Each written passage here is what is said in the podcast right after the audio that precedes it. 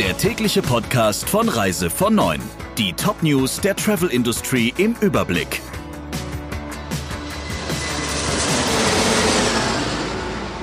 Mit Friederike Breyer, schönen guten Morgen. Das Coronavirus macht nun auch Italien und Südkorea zu schaffen. Mittlerweile hat die italienische Regierung mehrere Orte im Norden des Landes abgeriegelt. Mehr als 130 Menschen haben sich angesteckt, zwei sind gestorben. Allein in der Stadt Cordogno und Umgebung sollen 50.000 Menschen ihre Häuser nicht mehr verlassen. In den Regionen Venetien, Lombardei, Emilia-Romagna und Piemont wurden zahlreiche Veranstaltungen vorsorglich abgesagt. Auch der Karneval in Venedig wurde abgebrochen. Auch in Südkorea gibt es über 600 Corona-Infizierte. Die Regierung rief die höchste Alarmstufe aus. In Seoul dürfen keine Kundgebungen und Demonstrationen mehr stattfinden. Das Coronavirus ist nun auch im Iran aufgetreten. Die Türkei hat ihre Grenze zum Nachbarstaat geschlossen und alle Flüge ausgesetzt. Aus dem Iran sind mittlerweile acht Tote bekannt. Die spanische Hotelkette Melia muss 6,7 Millionen Euro Strafe zahlen.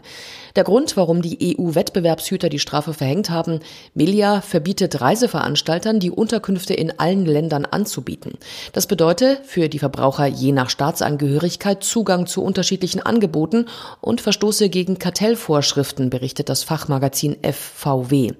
Konkret bedeutet das, Schnäppchen waren nicht überall in der EU buchbar. Melia hatte mit Vertragsklauseln verhindert, dass Veranstalter ihre Zimmerkontingente in der gesamten EU anbieten durften. Auch wenn bei einer Flugverbindung aus mehreren Teilstrecken mit unterschiedlichen Airlines ein Verbindungsflug gecancelt wird, können Passagiere ihren Anspruch auf Entschädigung ortsunabhängig vor Gericht geltend machen.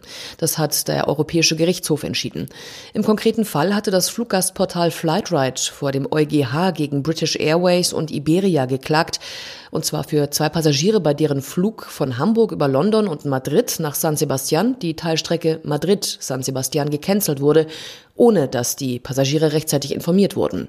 Zuvor hatte Flightride eine Klage vor dem Amtsgericht Hamburg eingereicht, weil sie für die erste Teilstrecke des Fluges ab Hamburg eine Entschädigung forderten. Die Richter vor Ort zweifelten aber an ihrer Zuständigkeit. Nun hat der EuGH klargestellt, dass Gerichte am Abflugort auch für Anschlussflüge zuständig sind. Schon seit Anfang Januar können sich TUI-Kunden über WhatsApp informieren, Angebote einholen und Fragen zur Buchung stellen.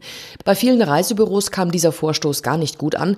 Sie werteten den Kurs von TUI.com als Versuch, den direkten Draht zum Kunden zu suchen und den stationären Vertrieb auszuschließen.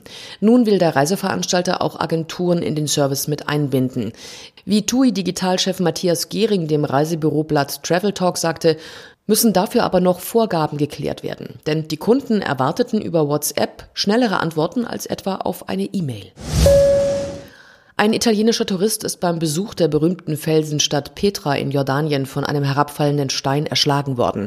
Der Mann starb noch an der Unfallstelle. Er war mit drei Landsleuten in der Felsenschlucht unterwegs. Seine Begleiter blieben unverletzt. Den örtlichen Behörden zufolge hatten die heftigen Regenfälle in der vorangegangenen Nacht das Geröll gelockert. Die antike Stadt Petra ist bei Touristen sehr beliebt. Die roten Felsformationen und Ruinen einer jahrtausendealten Zivilisation ziehen Jahr für Jahr tausende Besucher aus der ganzen Welt an. Soweit unsere wichtigsten Meldungen im Überblick und Ihnen wünsche ich jetzt einen guten Start in die Woche. Der Reise von Neuen Podcast in Kooperation mit Radio Tourism. Mehr News aus der Travel Industry finden Sie auf reisevon und in unserem täglichen kostenlosen Newsletter.